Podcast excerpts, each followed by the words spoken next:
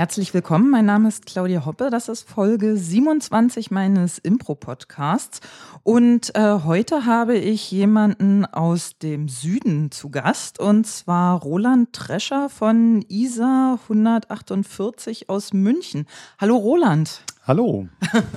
ja, schön, dass du hier bist. Ich äh, freue mich sehr dass du dir die Zeit nimmst an diesem, äh, es ist super warm hier in Berlin, super warm. Traumwetter Tag. hier in Berlin, ja. Ja, und äh, in, äh, in unserem kleinen Studio hier sind gefühlte 30 Grad oder vielleicht auch 35. Feuchtigkeit 90 Prozent. genau, also tropische äh, Bedingungen. Ähm, Roland, du hast ein paar Themen mitgebracht, über die wir nachher noch sprechen wollen. Ähm, bevor wir darauf kommen, äh, frage ich die, äh, die Leute, die bei mir zu Gast sind, immer so ein paar Sachen über sie. Das möchte ich bei dir auch machen. Und zwar als erstes die Frage an dich. Wie lange spielst du schon Impro?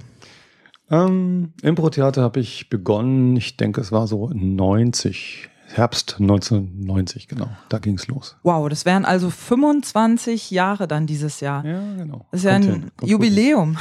Gefühlt könnte es schon länger sein, aber es, das ist ungefähr die Zeit gewesen. Ja. Aha. Und wo hast du damit angefangen? In welchem Rahmen oder Kontext? Also ich habe äh, in München an der LMU Theaterwissenschaft studiert und ähm, LMO ist Ludwigs Maximilians Universität. Ah, genau, LMO und ähm, Theaterwissenschaft studiert und dort gab es zu der Zeit einen Dozenten, Chris Baum, der so im Mittelbau unterwegs war und ähm, ein äh, Symposium angeboten hatte, nee, Kolloquium war es, Symposium, Kolloquium, ähm, Improvisation. Das war's. Und ähm, an dem Institut für Theaterwissenschaft parken normalerweise all die Leute, die irgendwie die Schauspielschulen nicht geschafft haben oder äh, viel Theater gucken wollen, darüber nachdenken wollen. Und ähm, der begann damit, das anzubieten. Es war rappelvoll und äh, lief über zwei Semester genau. Und äh, da ist mir das erste Mal ein Video zum Theatersport begegnet. Und der hat uns ein paar Basics beigebracht und daraus entstand eigentlich auch so unsere erste Gruppe. Ah ja, also die, ähm, die Gruppe, ist das die gleiche, in der du noch spielst? ISA 100? Nein, nein, nein. Ah, okay. Also die erste Gruppe, die ich mitgegründet habe, war Fast Food Theater. Die gibt es ja heute noch in München. Das heißt, ich war die ersten zehn Jahre meiner Impro-Theaterlaufbahn bei Fast Food Theater maßgeblich mit beteiligt, habe, äh, war im Vorstand das mit, mitgestaltet auch etc. Ich gehörte zu den Gründungsmitgliedern und bin dort nach zehn Jahren ausgetreten und habe was Neues gestartet. Und wie habt ihr euch damals, Anfang der 90er, Impro hier in Deutschland angeeignet? Da war das ja noch nicht so ganz verbreitet. Da war es ja jetzt nicht so, dass man im Internet schaut, was gibt's mhm. denn für Trainer und wen buchen wir uns, sondern wie habt ihr euch das ja, angeeignet. Also Internet war noch sehr dünn, also bis gar nicht vorhanden. Das darf man nicht vergessen. Also ich weiß, ich habe mir eine E-Mail-Adresse, eine ziemlich komplizierte E-Mail-Adresse damals angelegt, weil ich in Kontakt treten wollte mit den Impro-Kollegen in den Staaten. Ähm, wir hatten erstmal Chris Baum, dann äh, der nächste Punkt war, dass Chris Baum seinen äh, Freund und Kollegen aus Neuseeland eingeflogen hat, nämlich John Hudson, der heute noch unterwegs ist ja in, in Deutschland. Den haben wir quasi ähm, eingeflogen, regelrecht aus Neuseeland. Der hat uns eine Weile trainiert und dann war es so, dass Andreas Wolf, einer unserer Mitglieder bei Fastfood Theater, dann in die Staaten flog und dort ersten Kontakte geknüpft hat und hat dann wirklich regelrecht die Trainer dann auch eingekauft und die wir dann importiert haben. Das waren dann Dennis aus Calgary, ähm, Randy Dixon kam 94 schon zum ersten Mal nach München zu uns etc. Also es, die kannte keiner hier einfach. Und ähm, naja, so haben wir halt sozusagen über diese äh, Menschen, zweite Generation der USA, halt äh, unser, unser Know-how angereichert. Mit ähm, der Parallel dazu ging es los mit, mit Spielen. Wir haben halt äh, wunderbare Spielgelegenheiten gehabt in der Kabarettszene in München und äh, das hat uns halt beflügelt, weil da sofort eine riesen Resonanz und Erfolg da war. Mhm, das ist cool. Und was hatte dich, ähm, wie man auf Englisch sagt, in the first place? Ich weiß nicht, ähm, dazu motiviert, diesen, diesen Kurs zu besuchen an der Uni und vor allem dann auch dabei zu bleiben. Also wenn du zwei Semester einen Kurs mhm. machst, kann ja auch sein, ach ja, war nett. Next. Na, die Initialzündung war einfach, ähm, dass es mal was Praktisches gab am Institut für Theaterwissenschaft und ich habe mir immer die Rosinen rausgepickt. Man ist relativ frei im Studium gewesen damals. Ich habe Magister noch gehabt und konnte mir die Rosinen rauspicken. Und das war so eine Rosine, wo ich dachte, ah, da, da will ich was lernen. Und ich ähm, habe in der damaligen Zeit schon ähm, sehr viel im Bereich Theaterpädagogik unternommen. Also ich war, ich kam ja über die, ähm, über das Schultheater, über das dramatische Gestalten überhaupt zum Theater hatte eine Affinität überhaupt schon zur Improvisation. Auguste Dubois war mir geläufig. Selbst Viola Spolin kannte ich schon. Ähm, was ja die Urmutter des Impro-Theaters ist, aber ich habe die Verbindung zur Impro-Theater noch nicht gekannt, weil ich ja Impro noch nicht kannte. Also ich war sehr stark in der Theaterpädagogik-Welt schon drin und äh, da schien mir das als für mich als ein sehr, sehr spannendes äh, weiteres Tool, Ansatz, äh, das man in der Theaterpädagogik anwenden konnte. Und ähm, naja, dass es halt Spaß gemacht hat von der ersten Workshop-Session an, das hat natürlich seinen Beitrag geleistet, dass ich dabei blieb. Ja. Ich habe mir inzwischen auch so gedacht, weil ähm, mich das Thema Frustrationstoleranz irgendwie hm. beschäftigt hat, auch aus persönlichen Gründen, ähm, dass Import auch was Schönes ist für Leute, die keine große Frustrationstoleranz haben. Ja, ja, ich hatte zum genau. Beispiel genau. nie genug Frustrationstoleranz, wirklich ein Instrument zu lernen.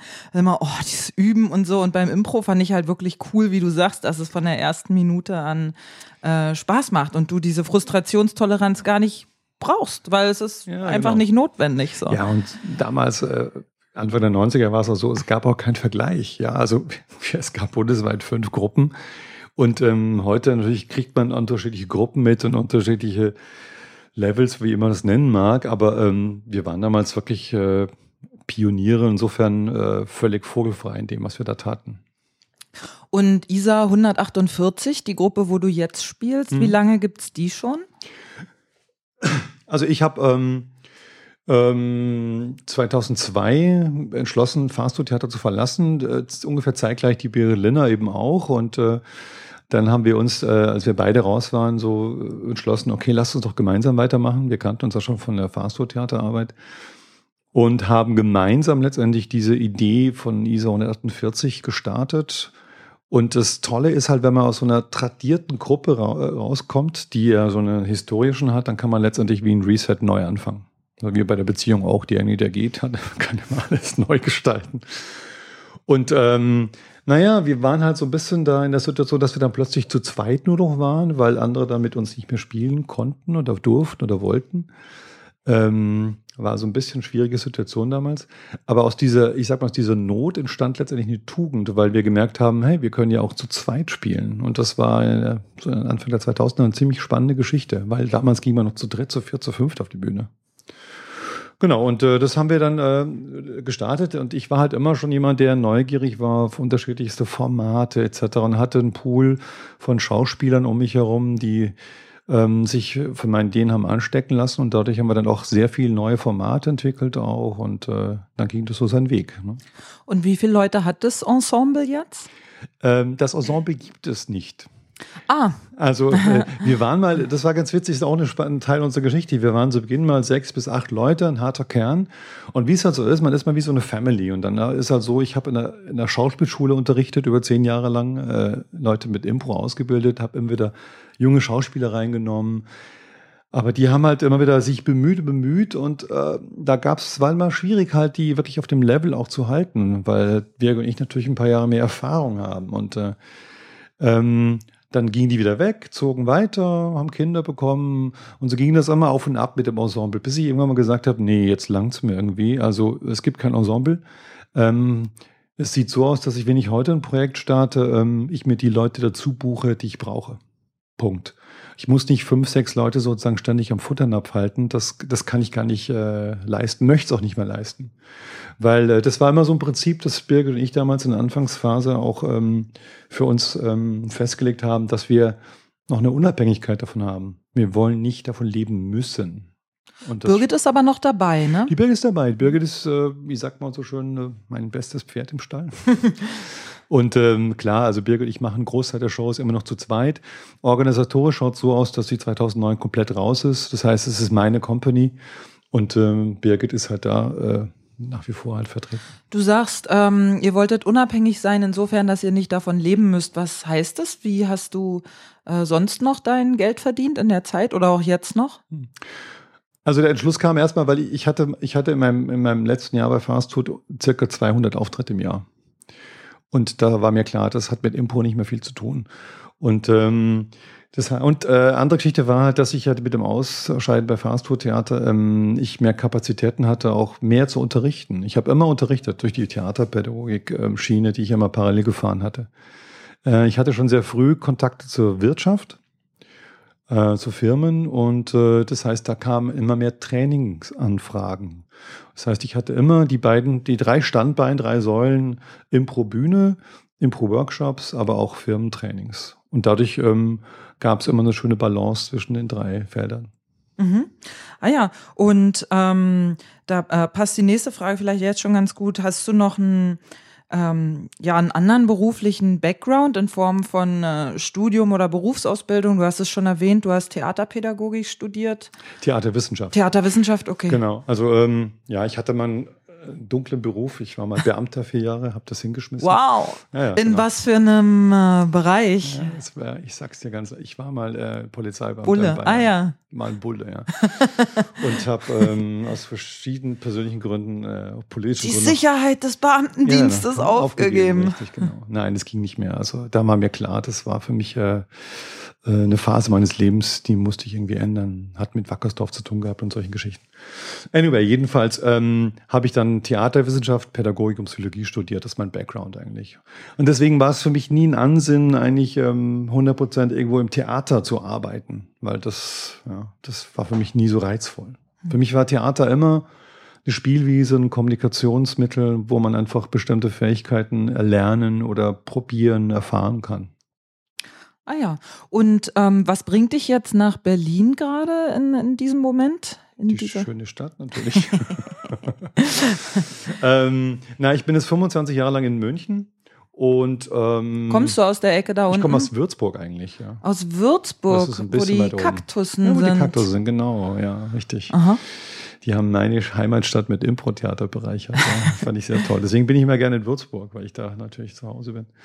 Ähm, und nach 25 Jahren München habe ich irgendwie gemerkt, ja, ich bin da gerne. Die Stadt hatte ihre Vorteile, aber äh, ich sag mal so, die Inspiration hat dann irgendwie auch ein Ende und dann äh, war es so, dass ich halt sehr viel ähm, Kontakte hier nach Berlin habe, persönliche private Kontakte auch und ich beschlossen habe, ich fahre mal ein privates Standbein hier aus.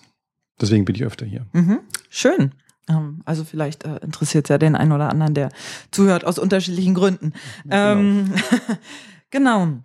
Du hast in unserem äh, Vorgespräch gesagt, dass du äh, Impro vornehmlich als Tool zur Persönlichkeitsentwicklung siehst und das auch in deinen äh, Workshops vermittelst. Mhm. Ähm, was bedeutet das für dich? Ähm, naja, ich meine, ähm, wir unterrichten seit ja, über 20 Jahren, gibt es Workshops in München, viele, viele Workshops und ähm, ich habe halt viele, viele Menschen erlebt, die so ein, zwei Workshops machen, Wochenend-Workshops dann auf die Bühne rennen. Finde ich wunderbar, hat eine Legitimation. Ähm, es gibt für mich aber einen anderen Effekt, den ich viel nachhaltiger finde, nämlich ähm, wie kann ich mit Impro-Theater bestimmte Aspekte meiner Persönlichkeit entwickeln. Und ähm, hat natürlich auch mit meinem persönlichen Interesse zu tun, dass ich als, als Coach auch habe an den Menschen. Und ähm, das halte ich viel, viel spannender, weil ähm, ich beobachtet habe, dass wenn man nach Workshops auf die Bühne geht, gelten dann nochmal andere Gesetzmäßigkeiten. Die Bühne ist nochmal ein anderes Terrain, das ist kein geschützter Raum, keine geschützte Spielwiese. Ähm, da geht es natürlich um extrovertiert, introvertiert und solche Aspekte. Und ähm, man setzt sich in einer anderen Situation einfach aus. Und deswegen habe ich jetzt in meinen Workshops, die ich in München anbiete, die regelmäßig fortlaufenden Workshops, ganz klar den Schwerpunkt darauf gesetzt, den Teilnehmern keine Stage-Time zu bieten. Die kommen in die Workshops, machen dort ihre Erfahrungen, haben Spaß, ihre Lernentwicklung etc. Aber äh, ich schicke sie nicht auf die Bühne. Definitiv. Und es geht jetzt so weit, dass ich jetzt speziell mit meiner Kollegin Dorothea Ansinger, mit der ich jetzt seit ein paar Jahren wieder zusammenarbeite, die ich seit vielen Jahren schon kenne, ähm, eine Reihe gestartet habe, Impro Sensation eben, wo wir ganz klar bestimmte Themen der Persönlichkeitsentwicklung ins Zentrum des Workshop-Tages stellen, mit Impro-Tools arbeiten, aber natürlich unsere Coaching-Kompetenz da reinpacken. Und welche Fähigkeiten kann man oder denkst du, kann man mit Hilfe von Impro erlernen oder entwickeln? Naja, wir hatten jetzt zum Beispiel äh, vorletzten Sonntag äh, das erste Modul. Da ging es um äh, Selbstvertrauen, Wertschätzung und Zuversicht. Das sind ja klassische Impro-Themen, wo man mit klassischen, einfachen Impro-Übungen ran kann. Und ähm, was, was für Übungen würdest du da so benutzen? Naja, das sind so Geschichten wie ähm, äh, Vertrauensübungen, die man kennt, ja, blind führen, die, die gibt es auch in der Theaterpädagogik, ja. Oder ähm, ich weiß nicht, wie die Übung bei euch heißt, Hotspot, wo man einer in der Mitte steht und singt Mhm. und die anderen rennen müssen ablösen. Das sind so Geschichten, wo man an seine Grenze kommt. Weil traut man sich jetzt reinzugehen oder nicht? Was wir halt machen ist, wir machen diese Übung nicht, um bestimmte Skill zu trainieren, sondern anschließend zu reflektieren.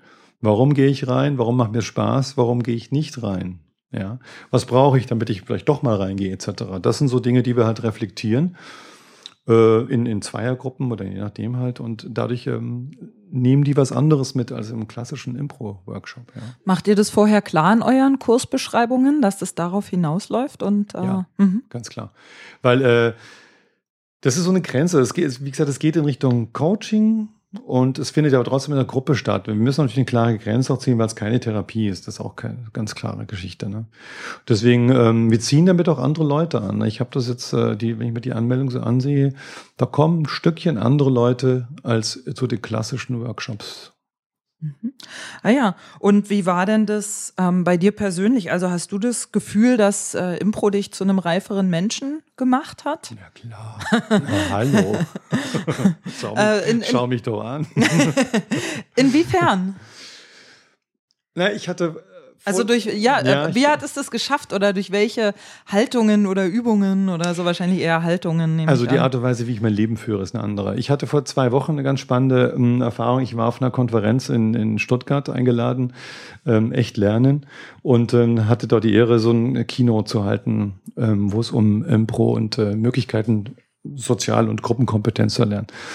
Und ähm, Keynote ist es nicht so mein, mein, Kern, mein Kernfeld. Und das Spannende war, dass ich so genau die Frage mir überlegt habe. Und dann hatte ich, weil du gerade über meine Vergangenheit gesprochen hast, dann hatte ich mein Fotoalbum gegriffen und hatte ein Foto gefunden von mir als 19-Jähriger, wie ich da in dieser Uniform stehe, in Reihe und Glied. Und habe am Schluss dieser Keynote, Keynote ein Foto genutzt, ähm, weil das Schlussprinzip war irgendwie, äh, ja, relax and have fun, also entspanne dich und genieße es, hab Spaß. Und habe ein Foto aus unserer letzten Probe unserer letzten Produktion von Birgit, mir und einem Kollegen genommen. Und da ist mir so klar geworden, dass zwischen den zwei Bildern einfach eine riesen Entwicklung war, die sehr viel mit Impro-Theater zu tun hatte. Das heißt einfach auch die Art und Weise, wie ich mein Leben führe, ist sehr prozessorientiert. Ich habe keine Ziele. Pff, keine Ahnung, ich weiß nicht, wo ich in fünf Jahren sein möchte. Die klassischen Fragen, ja. Wo willst du in fünf Jahren sein? Was hast du vor? Was sind deine Projekte? Ich kann es dir nicht sagen. Ich lebe relativ entspannt so mein Lebensweg. Und auch diese Entscheidung jetzt mit Berlin, ich weiß keine Ahnung, ob das vernünftig ist oder nicht, aber ich mache diese Schritte einfach. Daran merke ich es ganz deutlich. Es hat viel mit meinen Werten zu tun, mit Wertschätzung für mich und für andere.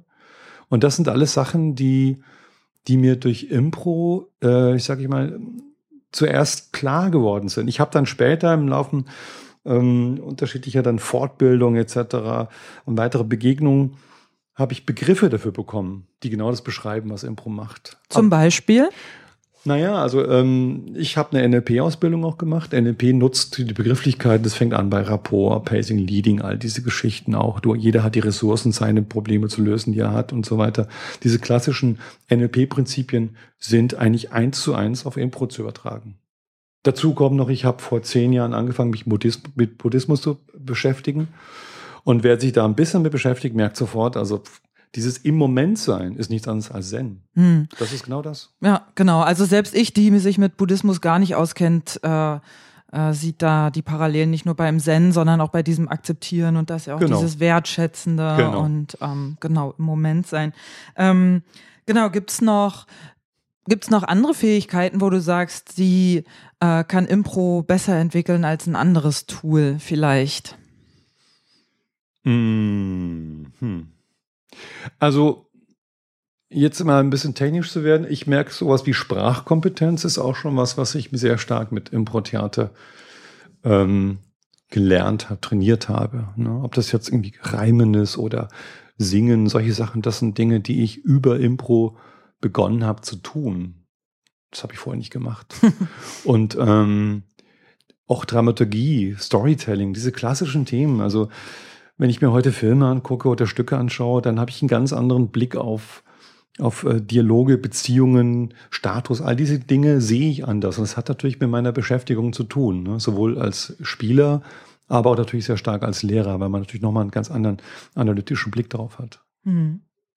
Ähm, und genau, ich hatte dich schon gefragt, äh, gibt's äh, wie ja, wie du das in deinen Workshops erreichst, diese Persönlichkeitsentwicklung? Du hast ja ähm, ja, du hast ja schon ein paar Sachen genannt. Gibt's noch äh, äh, Gibt es noch andere Sachen, wie du das vermittelst? Das finde ich nämlich tatsächlich ähm, spannend. So. Ähm, ich, das steht und fällt letztendlich auch mit der Art und Weise, wie ich unterrichte. Also ich bin nicht ein Trainer, der sich vorne hinstellt und sagt, ich weiß, wie es geht, sondern ähm, ich versuche immer ähm, Lern- und Erfahrungsräume, es klingt jetzt sehr pädagogisch zu gestalten, ja. Also ähm, auch zu ermutigen, weil ich glaube, prinzipiell kann jeder improvisieren. Das ist nichts Neues, das wissen wir ja. Aber es braucht immer wieder mal einen Zugang und äh, damit, damit der eine oder andere da reinkommt, sich traut, diese Schwelle zu überschreiten. Und das hat was mit meiner, glaube ich, meiner Persönlichkeit zu tun, ähm, mit der Art und Weise, wie ich den Menschen das nahe bringe. Auch mit der, mit den Menschen, die ich mir auswähle, mit denen ich zusammenarbeite, ganz stark. Also ich habe da auch einen Pool eben von, von Workshop-Leitern um mich herum in München und äh, hier auch, die, ähm, die da ähnlich ticken. Ne? da geht es eben nicht um Skills und technische Sachen, sondern da geht es wirklich mit dem Blick auf den Menschen und äh, das, was dahinter steht. Ne? Schön. Hast du eine Coaching-Ausbildung oder diese NLP-Ausbildung, die du erwähnt hast? Ist das im Grunde, also ist das ein NLP-Coach? Also ich habe in NLP begonnen. Äh, der Hintergrund war der, dass äh, mich immer wieder Leute gefragt haben, wo ich denn meine NLP-Ausbildung gemacht hätte, die ich bis dato noch gar nicht hatte. und ähm, dann, dann dachte ich, das muss ich mir doch mal angucken, was die da meinen. Ich kannte es vom Studium, aber ich habe nie eine Ausbildung gehabt in der Richtung.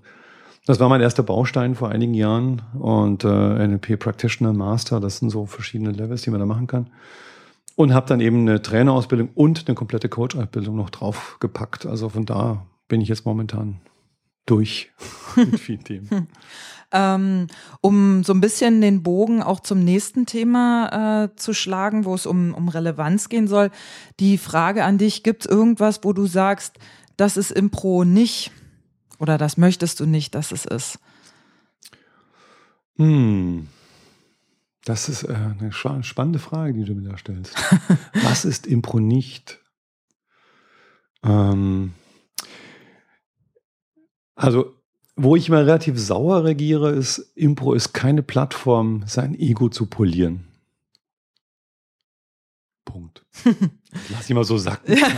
Weil äh, das ist, was mir wieder, wieder ein bisschen aufstößt. Ja? Also das Aber es ist dennoch erstaunlich, wie viele Rampensäue es auch in dem Bereich ja, gibt. Ja, natürlich, ja klar. Und äh, das ist ein Teil des Impro, ich sag mal, dieses Impro-Systems, dieser Impro-Landschaft, das gehört auch mit dazu. Die Frage ist nur, ich meine, die Solo-Workshops, die ich gebe, nenne ich ja Rampensau, ganz bewusst so provokativer. Ähm, weil manchmal ist eine Rampensau einfach nötig, um einen Abend auch zu retten. Die Frage ist, wie wertschätzend geht die Rampensau mit den anderen um? Ne? Mhm. Und hat, hat er sozusagen die Erlaubnis, das zu tun oder nicht? Oder auch die anderen mit der Rampensau, weil ja, das kann ja, genau. ist ja in beide Richtungen. Genau. So.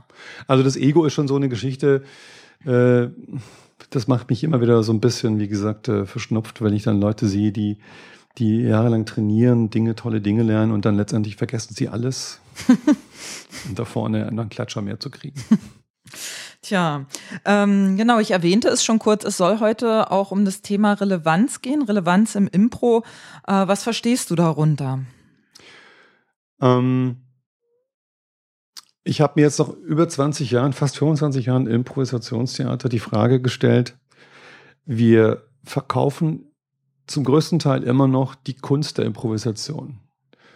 Wir können improvisieren, vorwärts, rückwärts, gereimt, geschüttelt, gesungen, in allen Genres etc. Wir verkaufen dieses Handwerk. Und äh, für die Zuschauer ist es das auch. Also es ist eine Sensation immer noch, weil die können das nicht. Ähm, ich muss mal sagen, also nach 10, 15, 20 Jahren sollte man das können. So, das ist also keine Sensation mehr. Wenn ich das mal abziehe, was bleibt noch übrig? Das war eine Frage, die ich mir gestellt habe, an mich selber. Also solche Themen, die ich in die Impro-Landschaft werfe, haben immer mit dem zu tun, was mich gerade selbst beschäftigt. Das ist eine Frage, die ich mir selber stelle. Was bleibt denn übrig, wenn ich meine Skills mal wegnehme? Und da bin ich sofort wieder beim Inhalt. Und ähm, das ist die eine Geschichte. Ähm, die andere Sache ist die, die mich seit Jahren umtreibt. Wir haben eine der ganz, ganz wenigen Theaterformen an der Hand, die tagtäglich aktuell reagieren kann auf Dinge, die da draußen passieren. Wir tun es aber nicht. Und ähm, ich merke halt, es geschehen eine Menge Dinge draußen und ich bin, ich bin schon ein politischer Mensch, aber ich gehe nicht auf Demos. Ich Äh, aus verschiedenen Gründen glaube ich nicht an die Macht von Demonstrationen. Und ähm, merke aber, ich habe ein sehr starkes Instrument eigentlich. Und die Frage, die ich mir stelle, ist, wie schaffen wir es wieder auf der Improbühne Geschichten aus dem Koffer zu ziehen, Themen aus dem Koffer zu ziehen, die uns selbst bewegen, für die wir brennen, die aber auch äh, die Zuschauer bewegen. Also ich denke schon, dass es das gibt, dass es vielleicht nur nicht so ähm, bekannt. Ich muss jetzt mal Werbung für einen Kollegen machen, Theater ohne Probe. Die haben äh, diese Show hier in Berlin jeden äh, Sonntag, glaube ich, oder Dienstag, ich weiß mal nicht, wann die das spielen. Ähm, die Tops der Woche, wo sie relevante Themen mhm. aufgreifen. Oder auch in ihrem Brecht-Format, wo sie die Zuschauer nach einem Thema fragen, was aktuell in den Nachrichten ja. ist, um ja. eben gerade diesen Bezug zu haben. Ja. Genau, dienstags in der Brotfabrik ist Brecht und sonntags im Bühnenrausch ist, sind die Tops der Woche irgendwie so. Bisschen Werbung für die Kollegen ja, Finde ich so. Ich muss aber nicht hingehen, muss mir ansehen. Äh, ich denke, es kann in jeder, in jeder, in jeder Theatersportshow passieren. Das ist eine Haltungsfrage. Ja?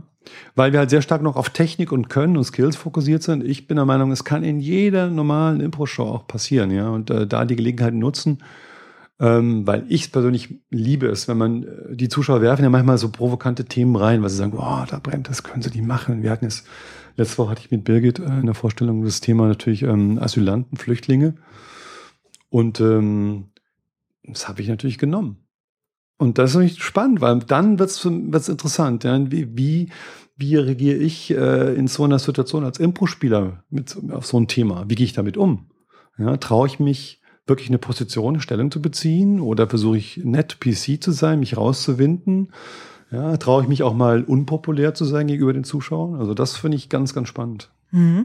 Und warum glaubst du, dass diese Relevanz im Impro generell wichtig ist und wir nicht einfach so weiter die lustigen Shows machen können? Das Handwerk äh, super ausführen und ähm, machen. alles machen.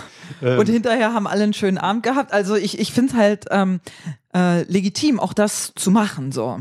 Definitiv. Also äh, es steht mir natürlich nicht zu, irgendjemand vorzuschreiben, wie er Impro zu machen hat. Und äh, für mich geht es immer nur um äh, neue Optionen, neue Möglichkeiten aufzuzeigen. Und ich sehe diese Option einfach so gut wie nie. Und ähm, Verstehe. Äh, es wird auch weiterhin Mario Barth geben und all diese netten Kollegen, die schöne Comedy machen und die, äh, wo man rausgeht, sagt, ach, nett war's, was trinken wir? Trinken wir heute, ne? etc. Alles okay. Ähm, es ist nur mein eigenes Motiv, ja, weil ich mir die Frage stelle, wie weit können wir damit was bewegen, wenn wir was bewegen wollen. Und was denkst du, wie kann man das erreichen, dass mehr Relevanz ins Impro kommen könnte? Ähm, erstmal eine größere Informiertheit. Also der Spieler. Der Spieler. Ich heißt, ich muss natürlich wirklich ähm, schon auf dem Schirm haben, was passiert denn da draußen. Ich muss nicht die Details wissen, aber die Zuschauer wissen die Details ja auch nicht. Aber ich äh, muss zumindest die Stimmungslagen mal mitkriegen. Auch für mich ein Prozess. Also ich merke das auch, dass die Nehmen wir jetzt das Griechenland-Thema, das, das arbeitet in mir auch permanent, wo ich versuche, auch, was ist denn mein Standpunkt? Ja, wem kann man denn, welche Information kann man trauen? Und es geht auch nicht darum, also mir geht es auch nicht darum, Kabarett zu machen, sondern mich interessieren eher Geschichten, die davon betroffen sind, ja, um Perspektiven aufzuzeigen auch mal, ja. Das ist die eine Geschichte, eine Haltung, eine Informiertheit zu haben. Und ein anderer Punkt ist äh, auch ein Stück Mut zu haben. Weil ähm, ich glaube, es sortiert die Zuschauer ein bisschen aus. Es könnte sein, dass man manche Zuschauer vielleicht äh, verliert, weil man eine klare Stellung bezieht und äh, dafür andere gewinnt. Du hast es gerade schon angesprochen äh, mit dem Wort Kabarett. Ähm, ich hatte gerade so den Gedanken, okay, dann, äh, dann informiert man sich also über diese politische Weltlage, was für mich auch äh, nicht meine bevorzugte Tätigkeit ist, weil ich finde, es zieht einen unheimlich runter. Ich gucke mhm. auch nicht gern Nachrichten und ich lasse mich am liebsten von Leuten informieren, die ich kenne. Dann kenne ich wenigstens den Filter, durch den es ja. durchläuft. So, ähm, aber es, äh, man könnte jetzt auch sagen, es hat sowas Moralinsaures mhm. irgendwie. Ähm, ist, aber ich nehme an, dass es nicht ist, was du möchtest. Das meine ich nicht, nein, nein. Ähm, das meine ich auf keinen Fall, weil, wie gesagt, ich, ich stehe nicht da und sage, so ist es. Ähm, sondern es, mir geht es darum, mit diesen, mit diesen Themen zu jonglieren, zu spielen. Das ist das. Weil wir machen ja Impro. Und das ist so ein bisschen das Paradox und das ist die Herausforderung. Ne? Einerseits diese Themen im Kopf zu haben, die mich bewegen, die mich sehr emotional bewegen, und andererseits sich die Freiheit äh, zu behalten, damit zu jonglieren. Ne? Das finde ich so. Das ist einfach für mich wie neues Material. Ist das für dich auch quasi der Unterschied zum Kabarett dann? Zum typisch deutschen Kabarett? Ja, Kabarett bezieht insofern noch klarer Stellung, weil sie einfach sagen, das finden sie gut, das finden sie nicht gut. Ja, wobei ich habe ein bisschen Problem mit Kabarett in letzter Zeit, äh, weil ich finde, es ist sehr von oben herab und es hat halt genau dieses Moralinsaure mhm. und es stößt mir dann auf und deswegen äh, kann ich es mir nicht mehr angucken. Ja, ja. ich habe früher gern Kabarett geguckt und äh, auch, auch Volker Pispers und diese ganzen Leute, ähm, Hagen Räther. Mhm. Äh, ich kann es aber inzwischen nicht mehr richtig sehen. Genau. Äh, ja. Ich mag das nicht. Ich glaube, das ist äh, slippery slope, wie man im Englischen sagt. Mhm. Also ein ja, schmaler, ja. schmaler, Grad, Grad ja. Ich meine, das ist ja jedermanns und jeder Frau's Entscheidungssache natürlich. Was mag man, was mag man nicht. Jetzt Kabarett hat jetzt gerade durch die Anstalt Leute und so weiter einen großen Zulauf wieder auch in bestimmten Kreisen. Also von daher ist es immer eine Geschmacksfrage. Ähm, ich kann nur immer sagen, was beschäftigt mich, was, was, äh, welche Botschaft und welche Botschafter, welche, Inspiration möchte ich nach außen tragen. Und das ist also mein Thema an Relevanz, weil ich halt für mich da spannende neue Dinge entdecke. Da bin ich genauso auf der Suche noch. Ne? Das gelingt mir auch nicht immer. Ne? Also das ist schon eine Herausforderung. Gibt es bestimmte Formate, wo du sagst, äh, mit denen gelingt es besser oder die eignen sich besser, um so eine Relevanz herzustellen? Oder kann man es im Prinzip mit jedem beliebigen Impro-Format, kurz, Langform, Game? Ich glaube, die Gefahr, wenn man ein eigenes Format dafür sich kreiert, ist noch größer, dass man sozusagen an dem Thema klebt oder an den Themen klebt. Deswegen sehe ich es eher als eine Haltungsfrage, die ich äh, in jeder Show eigentlich sehen möchte. Und ähm, ich finde gerade so dieses Wechselspiel ganz spannend, ne? Also wirklich von absoluten, absurden Comedy-Geschichten bis hin zu plötzlich sehr ernsten Themen. Ja, da, da zu wechseln, das ist das, was die Zuschauer eigentlich ähm, ähm, sehr prägt dann auch in der Show. Ne? Weil mhm. gerade dieses Wechselspiel ist, was, was sich auch irritiert und dadurch äh, auch thematisch mitnimmt. Mhm. So stelle ich es zumindest fest. Ähm, du hast äh, gesagt, du kennst wenig Formate, die das äh, machen, die diese Relevanz berücksichtigen. Aber äh, gibt es gibt es grundsätzlich welche, ob jetzt im deutschen oder im internationalen Raum, äh, wo du sagst, die finde ich toll, weil die machen das? Oder vielleicht gibt es auch Gruppen, die, die du mhm. kennst, die das machen? Also ich war mit dem ähm, äh, mit Simone und Sven aus Zürich mal ähm, konzipieren. Wir haben ein Format konzipiert, das wir in, in Würzburg spielen wollten. Das hat leider nicht geklappt. Äh, mal gucken, ob, ob wir es nochmal umsetzen. Das ist in der Schublade sozusagen. Ähm, da habe ich jetzt keine konkreten Erfahrungen, aber die Entwicklungsarbeit fand ich schon ganz spannend. Ähm, es gab ja mal äh, letztes Jahr ähm, im Fernsehformat, das war in der Sommerpause der Heute-Show. Ja, das fand ich aber ganz schrecklich. Richtig, genau.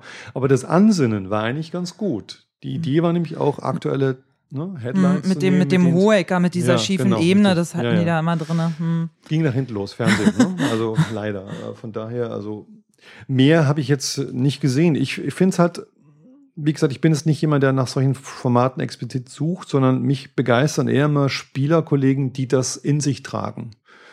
Ähm, da nenne ich immer gern Theaterbahnhof in Graz. Die haben das permanent, weil sie natürlich durch ihre Theaterarbeit ständig an gesellschaftlichen Themen dran sind. Und die tragen das meines Erachtens auch in die Improarbeit rein. Und äh, bei manchen Spielern mehr, bei manchen weniger. Das finde ich immer faszinierend, das mitzukriegen. Ne? Weil es plötzlich eine Relevanz bekommt. Es ja? ist nicht eine austauschbare Geschichte. Hm. Und äh, machst du das auch bei deinen Shows? Ja. Mhm. Also indem ich einfach Themen annehme, die kommen oder eben Thema, Themen selber ähm, initiiere. Da sind Birgit und ich uns auch völlig äh, einig. Wenn wir Themen haben, die uns beide beschäftigen, bewegen, dann tauchen die in der Show auf, ob die jetzt populär sind oder nicht. Genau, wäre gerade meine nächste Frage gewesen, wie kommt es an beim Publikum? Ähm, ja, jetzt zum Beispiel mal ein Beispiel letzte Woche mit diesen ähm, äh, Flüchtlingen zu bleiben. Das war eine Vorstellung in Augsburg. Und ähm, letzte Szene in der Vorstellung, und da kam eben ähm, als letzte Vorgabe Flüchtlinge. Und wir haben eine Szene gestartet, ähm, wo Birgit in Gibberish startete. Und es war dann, ich habe dann relativ schnell etabliert, dass dieser Flüchtling irgendwo in, einem, in der Waschküche im Keller unten seine Britsche hat. Und das Spannende für mich jetzt, wenn ich mich an diese Szene erinnere, war, dass mir in dem Moment noch nicht klar ist, wie ist dieser Typ, der ihn aufgenommen hat, unterwegs. Kriegt der Kohle dafür, dass er ihn da unterbringt? Oder bringt ihn aus Nächstenliebe darunter, unter, weil er ihn aufgenommen hat? Und das war so ein Prozess, der in der Szene offen war. Und auch für die Zuschauer. Man merkt, es war sehr still. Die haben dieser Szene gefolgt. Ähm, uns beiden ist es in der Szene gelungen, die Figuren in dem Fall wirklich ernst zu nehmen und nicht jetzt ins Comedy-mäßige zu überziehen. Und ähm, ich kann mich sehr, das war total schön, weil die Birgit an einem bestimmten Punkt damit begann, so ein Begrüßungsritual zu initiieren, das er nicht kannte. Er war die Figur, die ich gespielt habe. Und damit sozusagen ihre, ihre fremde Welt da reinbrachte. Das heißt, über eine so nonverbale Interaktion sind die beiden Figuren zusammengekommen und ähm, es endete damit, dass die beiden dann einen Garten gemacht haben. Also das heißt, ähm, spannend war dieser Prozess, den die Zuschauer beobachtet haben, weil so wie mir es ja auch ging zu beobachten, wie wissen da drauf, ja, ja, kriegt der Kohle dafür oder weil er es eine gute, als eine gute Verdienstmöglichkeit sieht oder ist es jemand, der jemanden wirklich aufgenommen hat? Und darüber nachzudenken, würden wir jemanden aufnehmen? Das ist eine spannende Frage. Ne? Hm. Weil die stehen in Italien an der Grenze. Wir waren vor drei Wochen in Südtirol. Ab Bozen stehen Flüchtlinge am Bahnsteig und Carabinieri bewachen die Zugtüren. genau. Man merkt es jetzt auch, ne? Hm. Ja, spannend, weil es das Ganze halt auf eine greifbarere Ebene bringt, da man die Sachen ja auf, auf individuelle Geschichten runterbrechen genau, kann. das ist es. Und äh, dadurch, auch wenn es fiktive Figuren sind, die äh, Zuschauer natürlich mit denen mehr ähm, ja, Empathie empfinden können, mitfühlen können, mhm. als wenn man das abstrakt in den Nachrichten sieht genau. oder so. Genau, das sind so mhm. Möglichkeiten. Ich würde den ganzen Abend auch nicht so gestalten, ne? Das ist auch klar. Kommen alle mit langen Gesichtern raus. Ja, ja genau. ähm, ja, äh, Roland, ich bin dann äh, tatsächlich äh, schon am, am Ende meiner vorbereiteten Fragen, aber vielleicht gibt's ja noch irgendwas, äh, was dir auf den Nägeln brennt, was du gerne loswerden möchtest oder eine Botschaft an unsere Zuhörer, die du ah. gerne an sie richten möchtest. Ähm, ich hatte jetzt, äh, dadurch, dass ich jetzt öfter in Berlin bin, eine tolle Gelegenheit, immer mit vielen, vielen Kollegen aus verschiedenen Gruppen zu arbeiten. Was ich wirklich toll finde, ähm, ist, ähm, dass sich die Impro-Szene untereinander immer mehr öffnet. Das möchte ich einfach mal loswerden, weil äh, ich kann mich an Zeiten erinnern, wo jeder in seiner Gruppe war und weh, man hat für die anderen gespielt. Das ging gar nicht. Ähm, das finde ich eine Entwicklung, die ich toll finde, dass es eine größere Offenheit gibt, weil wir voneinander echt viel lernen können. Ich genieße es wirklich immer wieder eingeladen zu werden zu Gastspielen bei Gruppen, gerade hier ähm, wir lernen voneinander und das finde ich eine tolle Geschichte, dass man so diese, ja, diese, diese engen Grenzen der Gruppen langsam aufbricht und äh, ohne jetzt Angst zu haben, sein eigenes Profil zu verlieren. Ja. Also die Persönlichkeiten rutschen mehr in den Vordergrund und das finde ich eine super Entwicklung, weil mich interessieren, wie gesagt, die Impro-Spieler und das, was sie so mitbringen, weniger die Techniken, die sie drauf haben. Mhm. Und ähm, Gibt es äh, konkret ein Beispiel, wo du von der Show oder von der Gruppe, wo du demnächst eingeladen bist, wo die Leute dich hier in Berlin sehen können? Ähm, nee, ich habe momentan keinen aktuellen öffentlichen Termin. Okay, alles klar. Also ähm, doch im, im, im äh, Oktober, Ende Oktober spielen wir mit Freiwild. Das ist was, was ich im Kopf habe. In der Uferfabrik, genau, vermute ich. Da spielen wir mit Freiwild Theatersport. Theatersport, ja. Und genau jetzt doch, du hast recht, danke für die Erinnerung. Einen Tag später, am 1. November, werden äh, Lin und Drescher im Bühnenraum, Bühnenraum spielen. Genau. Ah ja. Und ähm, für Leute, die nicht in Berlin wohnen oder reisewillig sind, wo können äh, die dich demnächst öffentlich sehen? Ähm, wir haben jetzt erstmal Sommerpause weil jetzt ist ja viel los in München, viel Straßenfest, dann kommt Oktoberfest. Wir beginnen wieder am 3. Oktober geht's los in München wieder. Termine findet ihr auf isa148.de. Mhm. Sehr schön. Du hast gerade schon die Webseite genannt. Hast du selber auch eine eigene Webseite, wo man mehr über dich erfahren kann? Mm, das läuft im Prinzip alles momentan noch über ISA, isa148.de oder isa148-training.de. Das ist sozusagen die Schwesterseite, die sich demnächst stark verändern wird, die wird zu meiner persönlichen Seite werden. Aber man findet mich. Sehr schön. Ja, ähm, genau. Und du gibst äh, einen äh, Workshop hier in Berlin. Ich weiß nicht, ob du das noch announcen möchtest. Oder ich kann es gerne announcen, aber der ist voll. ist ja zwei, Ach so, na zwei, dann, Wochen schon nö, voll. dann announcen wir nicht. Genau. Dann äh, es gibt keinen Workshop. ja, ich war im Bühnenrauschen-Workshop und äh, das war für mich so ein Testballon, mal zu gucken. Ähm, es wird sicher noch weitere geben. Mhm. Sehr schön. Okay, ja, äh, Roland, dann freue ich mich, dass du da warst, ja, auch äh, dass du in Zukunft öfter in Berlin bist. Äh, vielleicht ähm, klappt es ja dann auch mal mit einem Workshop bei dir ähm, für mich oder unsere Zuhörer. Ja. Mögen ganz viele kommen. Gerne. Und ja, dann wünsche ich dir noch einen wunderbaren Sommerabend hier in Berlin. Ja, den äh, wird man haben, nehme ich an. Ne? Fällt uns schon was ein. Danke dir. Alles klar. Bis dann. Ja, äh, liebe Zuhörer, ich verabschiede mich auch und ähm, bis äh, zum nächsten Podcast, ich hoffe im August und sage Tschüss.